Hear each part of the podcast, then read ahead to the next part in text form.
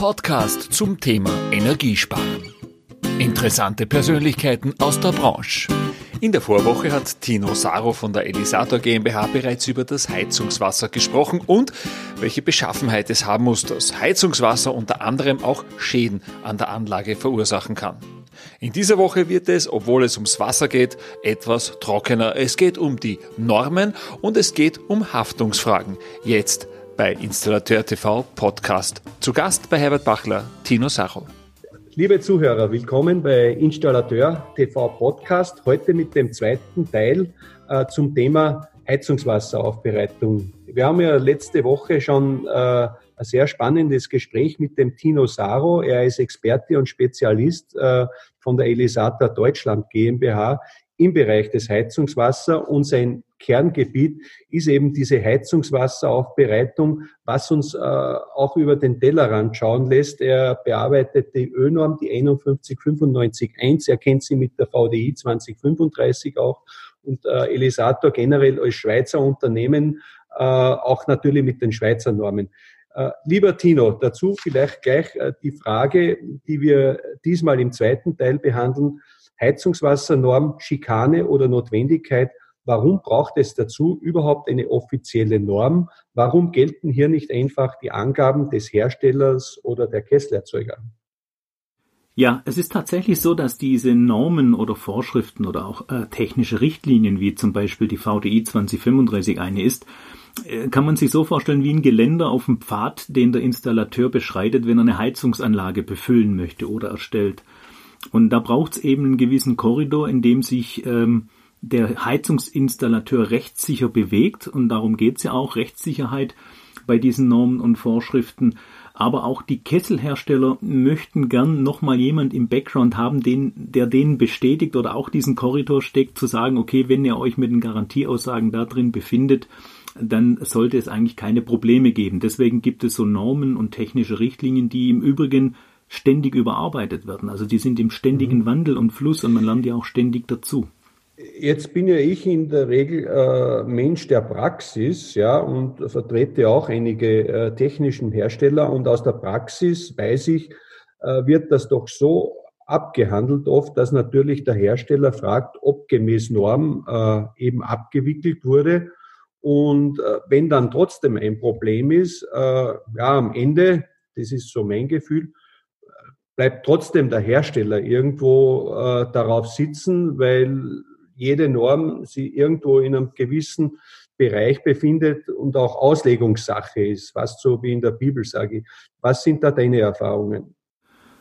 Also ganz konkret, die Erfahrungen sind natürlich die, dass der, der Kesselhersteller ähm, gerade diese Normen eben heranzieht, wenn es mal, wenn es mal Probleme oder Stress gibt, auch mit Kunden. Da ist ja der Kesselhersteller immer in so einer Zwickmühle, wenn es jetzt um einen Garantiefall geht, muss man aber zunächst erstmal abwägen, kann das Heizungswasser überhaupt für diesen Schaden verantwortlich gewesen sein? Also das gilt als erstes herauszufiltrieren. Und dann ist es ja so, dass ein Kesselhersteller meistens dann, wenn er sagt, okay, du hast nicht normgerecht gefüllt, vielleicht unter Umständen dem guten Kunden auf die Füße treten muss. Und da, da kommt dann eben die Zwickmühle, dass der Kesselhersteller sagt, okay, ähm, wenn es jetzt keinen Schuldigen gefunden werden kann oder wenn vielleicht äh, der Stab, der gebrochen wird, äh, vielleicht einen guten Kunden trifft, dann tritt in dem Moment vielleicht auch der Hersteller äh, auf Kulanzbasis ein und reguliert es dann. Vorausgesetzt, aber man kann es in den meisten, Ja, aber in den meisten Fällen ist es halt so, weil ich glaube, es gibt selten ein äh, Normungsinstitut, das irgendwo für Schäden dann gerade steht. Nein, die tun es nicht. Nein, die tun's also nicht. Also es geht meistens dieses Match zwischen Heizungswasser und äh, diese Schnittstelle zwischen Heizungsinstallateur und Hersteller, die dann eben dann betroffen sind aus der Erfahrung. Eine Frage in der Norm ist ja auch ein Teil, zumindest äh, in der Ö-Norm in Österreich, eine Heizungswasseranalyse, die diese Norm vorschreibt. Äh, da gibt es Werte, äh, chemische Werte, jetzt auf einen Punkt gebracht, was sagen diese aus und wie soll ein Nicht-Chemiker wie der Handwerker mit diesen Werten, wenn er sie äh, in die Hand bekommt, äh, umgehen? Äh, was lässt sich daraus konkret sagen? Ja, das ist, das ist auch für mich ein, ein Fall, speziell jetzt in der Ö-Norm, und das ist eigentlich auch nur so in der Ö-Norm äh, verankert. Dass ein Installateur, wenn es um eine Neuanlage geht, äh, erstmalig, bevor er das, das vor, vor Ort befindliche Wasser zum Befüllen nimmt, eine, eine Wasseranalyse zu erstellen hat, in der dann auch so Parameter abgerufen werden wie Eisengehalt, Chloridgehalt, Kupfer, ähm, Leitfähigkeit und so weiter. Und das sind dann teilweise Parameter, die er messen muss, analysieren lassen muss, wenn er es vielleicht selbst nicht kann, aber in der ganzen Norm sind dann aber auch keine Referenzwerte dann zu finden. Also das ist dann so ähnlich, mhm. wie wenn ich zum Arzt gehe, lasse ein Blutbild machen und er gibt mir die Ergebnisse, aber ich weiß gar nicht, befinde ich mich jetzt noch in einem sauberen Korridor oder habe ich damit ein Problem zu erwarten. Das ist tatsächlich so eine kleine Lücke in der Ö-Norm, die nicht ganz schlüssig in sich selbst ist.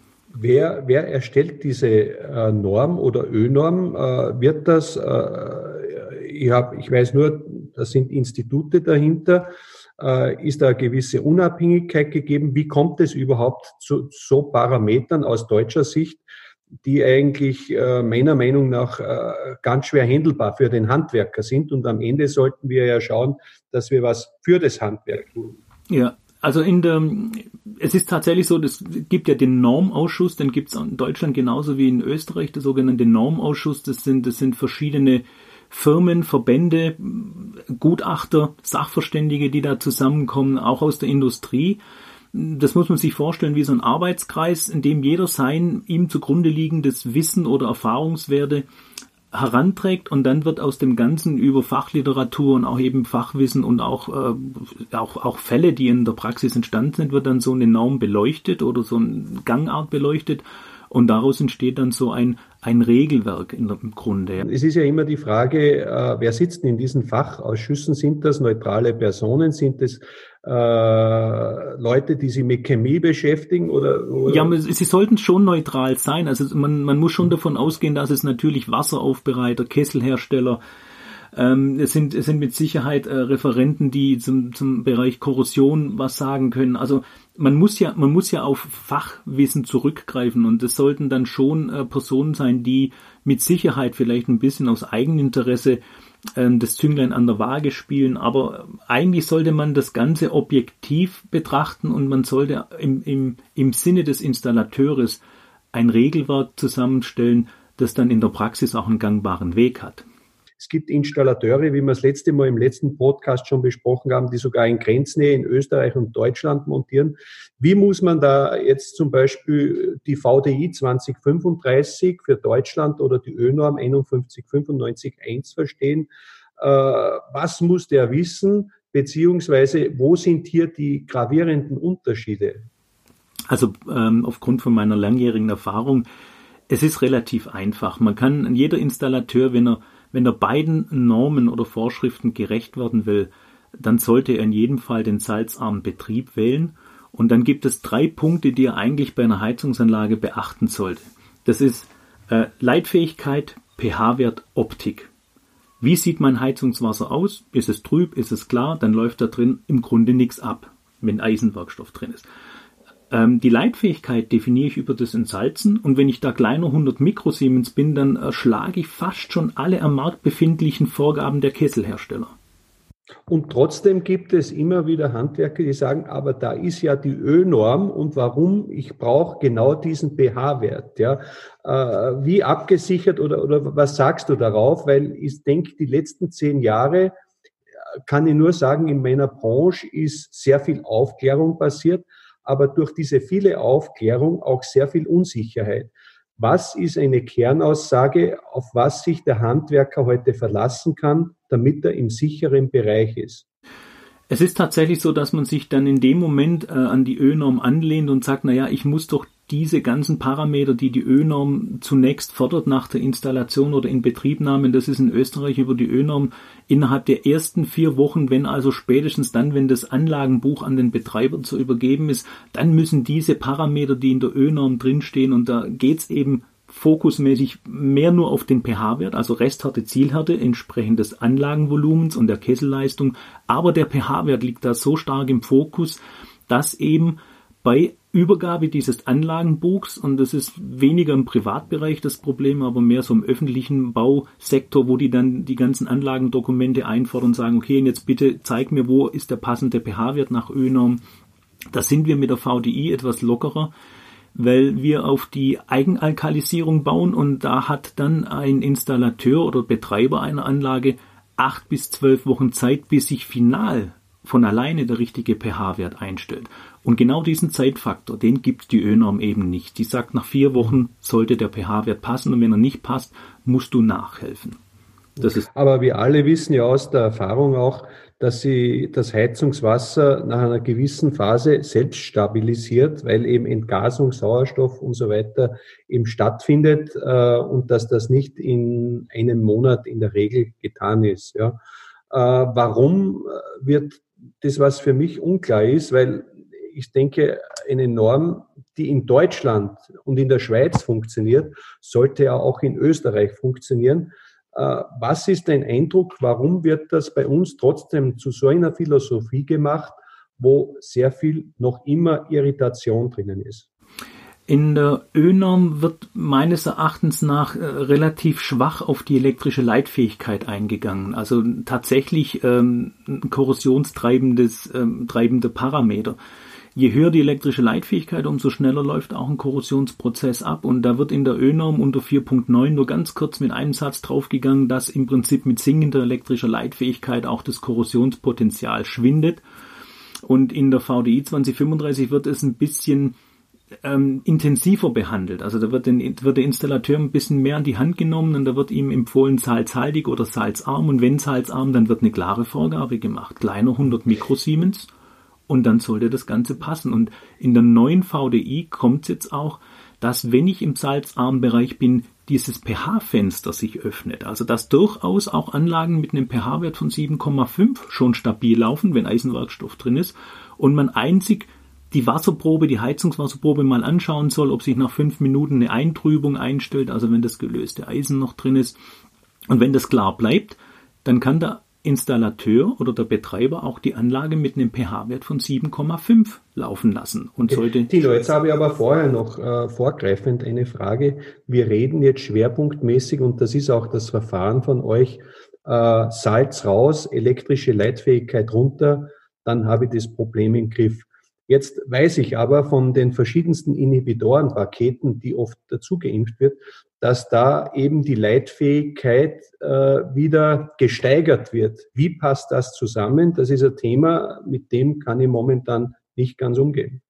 Vielleicht ist es genau ähm, äh, die, die, Problematik in der ÖNOM, dass man sagt, na ja, ich kann nicht auf der einen Seite den Fokus auf den pH-Wert legen und dann Mittel bereitstellen, die den pH-Wert dorthin bringen. Das sind ja Zugabe von, von Additiven, die den pH-Wert auch in den alkalischen Bereich heben ähm, aber auch gleichzeitig, ähm, da gibt's unterschiedliche Mittel, auch gleichzeitig die elektrische Leitfähigkeit deutlich erhöhen. Also wäre es ja in dem Moment kontraproduktiv, deswegen kann ich ja nicht hingehen und sagen, okay, ich möchte sofort einen passenden pH-Wert, aber auch gleichzeitig eine geringe elektrische Leitfähigkeit. Also das wäre dann etwas, eine Aufgabenstellung im Installateur, wenn es so wäre, die er überhaupt nicht erfüllen kann.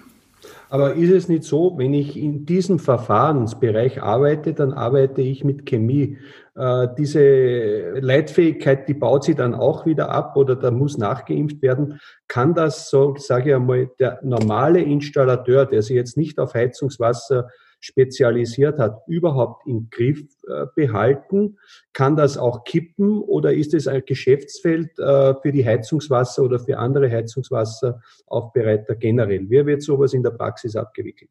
Also grundsätzlich ist es so, wer mit Additiven arbeitet, der sollte schon wissen, was er tut. Und, und wenn er, wenn er Leitfähigkeit und Enthärten, also Salzen und Enthärten nicht unterscheiden kann, dann sollte er möglichst auch nicht mit solchen Mitteln hantieren.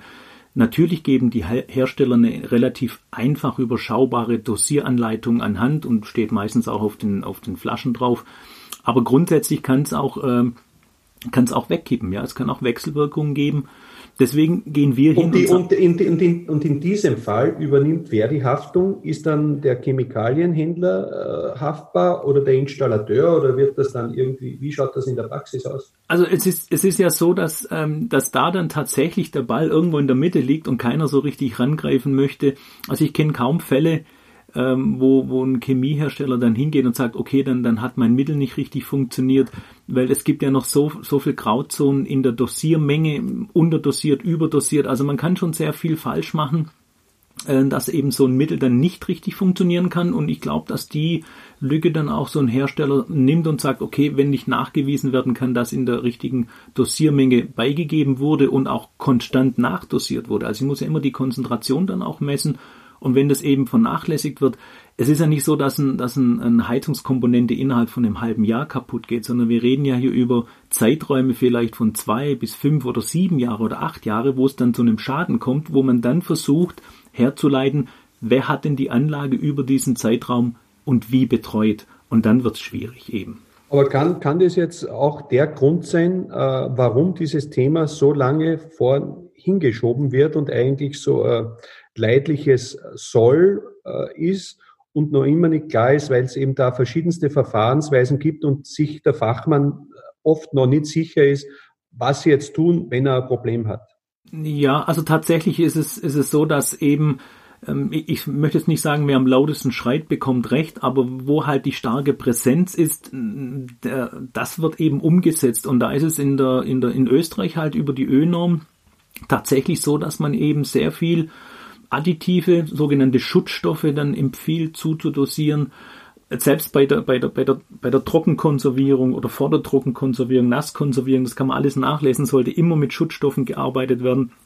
Das ist vollkommen überflüssig. Wenn, wenn der Installateur verstanden hat, und das ist jetzt ein praktisches Anschauungsbild, jeder kennt einen elektrischen Draht, ein Stromkabel. Ich kann dann das Stromkabel nur deswegen hinfassen, weil es einen Kunststoffmantel hat, also isoliert ist. Das sind die Additive. Wenn ich jetzt aber möchte, dass das Kabel gar keinen Strom führt, dann zwicke ich es ab. Das ist die mhm. Entsalzungsmethode. Und dann kann ich an den blanken Draht fassen und kriege gar keine gewischt. So kann man sich das in etwa vorstellen. Ja, das ist sehr gut erklärt. Ich glaube, da kann sich jeder was vorstellen drunter. Tino, du hast vorher angesprochen, neue VDI. Äh, in ganz kurzen Worten, äh, was ist die große Änderung, was kommt und ab wann wird diese in Kraft treten? Also die Tatsache, dass er ja schon im Herbst äh, quasi, ähm, nein, es ist ja im Frühjahr schon eigentlich letztes Jahr, ziemlich, ziemlich genau vor einem Jahr ja schon, äh, sagen wir, der, der Gründruck rausgekommen, dann, dann ist, glaube ich, im Herbst, normalerweise sagt man so ein halbes Jahr, bis dann äh, die Einspruchsfrist für, äh, verstrichen ist, dann, dann wird sie im Prinzip dann offiziell. Und da hat es wohl Einspruch gegeben und die liegt jetzt noch auf Eisen. Ich glaube auch in den Corona-Zeit jetzt mit der Pandemie konnte man da nicht so richtig weiterarbeiten. Also ich denke, dass sie in absehbarer Zeit ähm, dann rechtskräftig wird, die neue VDI. Was sich verglichen mit der alten geändert hat, ist, ähm, dass der Teil 1 und Teil 2, was ich ja schon immer forciert habe, zusammengelegt wird. Also es gibt nur noch einen Teil 1 dann in der VDI 2035 und dass aus der deutliche hervorgeht, dass der gemeinsame Nenner, nämlich die Entsalzung, also der salzarme Betrieb, der ja automatisch die Enthärtung beinhaltet, dass der den, mehr in den Vordergrund rückt und mehr äh, forciert wird. Und dann natürlich auch äh, Vermeidung von Sauerstoffeintrag bereits bei der Befüllung. Und da kommt dann auch wiederum die Sauerstoffbindung ins Spiel. Also man hat verstanden, dass das Elektrolyt und die Sauerstoffkonzentration eigentlich die Grundursache für viele Probleme die. Das hört sich ja in dem Sinn sehr vernünftig diesmal an, was da bei euch gemacht wurde.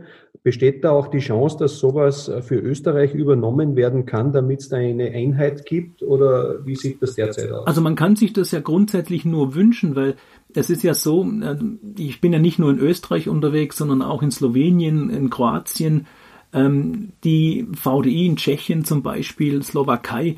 Es ist ja so, alle anderen Anrainerstaaten orientieren sich eben an der VDI, weil sie eben über die EN 12828 zu einer europaweit gültigen äh, technischen Richtlinie geworden ist. Und Österreich muss natürlich mit der Ö-Norm aufpassen, dass es sich nicht eine Insellösung schafft. Insellösung bedeutet, auch die Österreicher sind ja irgendwo grenzgängig mit ihrem Tun, dass sie da nicht immer zweigleisig fahren müssen. Und da könnte man sich im Zuge der europäischen Regulierung eigentlich wünschen, dass die Ö-Norm vielleicht nochmal genau drüber guckt und sagt, okay, worauf kommt es denn wirklich an? Tino, wir sind jetzt schon fast am Ende. Äh, das Thema ist natürlich, äh, ich weiß, äh, man kann darüber stundenlang diskutieren. Nur, was kannst du dem Heizungsbauer mitgehen momentan, damit er dieses Geschäftsfeld in Zukunft Heizungswasser positiv nutzen kann? In einfachen Worten, wie soll er es angehen bei Neuanlagen, bei bestehenden Anlagen, wenn nachgeimpft werden muss? Ist er mit dem salzarmen Betrieb safe? Ja? Und äh, muss er sich fürchten, dass er bei Angeboten irgendwo rausfällt, weil er zu teuer ist, weil er das anbietet oder Ding? Gib äh, in kurzen Schlagworten eine Empfehlung an den Heizungsbauer, wie er in Zukunft an, an dieses Thema rangehen soll. Also das ist, relativ, das ist tatsächlich relativ einfach zu benennen, weil äh, die Zugabe von Schutzstoffen sind ja auch nicht günstig. Die Entsalzung kostet verglichen mit Enthärtung nicht mehr viel mehr und äh, es ist einfach so, wenn sich der Installateur Gedanken macht, wenn er ein Füllwasser eingibt und er entsalzt es zuvor, dann hinterlässt er im System keinen Fingerabdruck. Er filtert nur die schadhaften Stoffe raus. Im Gegenzug, wenn er natürlich mit Additiven arbeitet, dann trägt er eine Verantwortung für die Konzentration mhm. und für das Mittel, das er reingegeben hat, auch bei der Entsorgung später. Das kann ich ihm nur in die Hand geben und die salzarme Fahrweise ist heute mit, mit, mit den richtigen Produkten oder mit den Produkten, die es am Markt gibt, relativ einfach umzusetzen. Und jetzt, wenn, wenn äh, schon so ein Fingerabdruck passiert ist, ja, und äh, Chemie reingeimpft hat und er kommt das nächste Mal hin, ja, zu der Anlage, genügt es dann, salzarm nachzufüllen oder muss das Ganze dann entleert werden? Wie muss er mit den Bestandsanlagen umgehen? Also wenn man, wenn man sich mal entschieden hat, links abzubiegen, dann muss man natürlich auch gucken, dass man links, ähm, sag ich mal, die, die Konzentration aufrechterhält.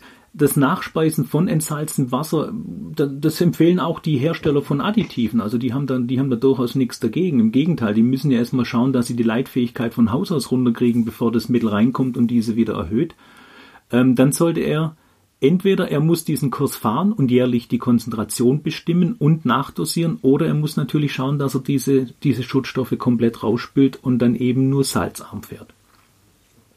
Tino, diese zwei Podcasts waren sehr, sehr informativ und ich hoffe auch, äh, dass unsere äh, Handwerker draußen einiges mitnehmen konnten, nämlich vor einem komplett äh, komplexen Konstrukt die Einfachheit einfach rauszuholen für sich und auch ein bisschen Sicherheit reinzubringen, dass man sieht, es geht einfach auch. Dafür danke ich dir äh, in diesem Podcast. Äh, vielleicht persönlich noch, Tino, äh, ihr habt ja auch äh, ein großes Schiff ausgestattet und äh, wie, wie, wie seid ihr dazu gekommen und äh, was machen die genau mit? Also äh, wenn, wenn man Elisator Deutschland GmbH oder die Schweiz betrachtet, dann sieht man äh, wie so oft nur die Spitze von dem Eisberg. Wir sind ja im Industriebereich, ähm, ähm, sind wir natürlich auch sehr stark vertreten mit den Korrosionsschutzgeräten und die Queen Mary zum Beispiel, das ist ja nur ein Kreuzfahrtschiff, was mit Elisatoren, also Motorkreislauf, Motorkühlkreislauf mit diesen Schutzanoden ausgestattet ist. Die ganze Samsung Containerflotte, die Costa Concordia zum Beispiel, hat Elisatoren an Bord gehabt und die ganze Caribbean Kreuzfahrtflotte. Also es sind sehr, sehr viele Kreuzfahrtschiffe über die Meierwerft in Deutschland äh, mit, mit, äh, mit dieser Schutzmethode ausgestattet. Und das läuft über unsere skandinavische Niederlassung, die decken den maritimen Bereich ab. Dann habe ich zum Schluss noch meine drei Wünsche, die du hast, lieber Tino. Ich mache es da aber ein bisschen, äh, ja, ich will nicht sagen schwieriger, aber konkreter. Was würdest du dir wünschen an die Normungsinstitute, was würdest du dir für die Handwerker wünschen und am Ende für den Endkunden?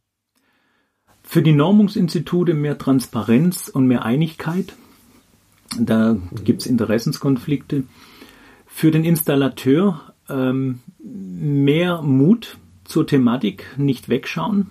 Da gibt es einen Generationswechsel, die Jüngeren machen das besser. Und ähm, ja, was war das letzte für mich selber in der Thematik? Ich denke, dass alles noch viel besser wird. ja. Okay. Gut, für den Endkunden kann es ja dann nur gut sein, wenn er ein System hat, was klaglos funktioniert und vor allem, äh, wenn er dann am Ende, was ihm wichtig ist, äh, keine Probleme hat. Äh, lieber Tino, äh, ich danke dir vielmals für deine Ausführungen. Wenn man zum Tino Saro kommen will, entweder über die Homepage, die ist elisator.de, glaube ich, Tino. Ja, ja. korrekt. Äh, da kann man den Tino Saro auch erreichen. Äh, auch wenn es um Fachbeiträge, Vorträge geht, äh, ja, einfach melden. In diesem Sinn sage ich vielen Dank, bis bald, lieber Tino, und ja, bis in Österreich hoffentlich. Servus. Hoffentlich darf man bald wieder reisen, dann freue ich mich auch schon auf ein persönliches Treffen. Und bis dahin vielen Dank für diesen tollen Podcast und bleibt gesund. Das war Ihr Podcast von Installateur TV. Danke fürs Zuhören. Bis zum nächsten Donnerstag.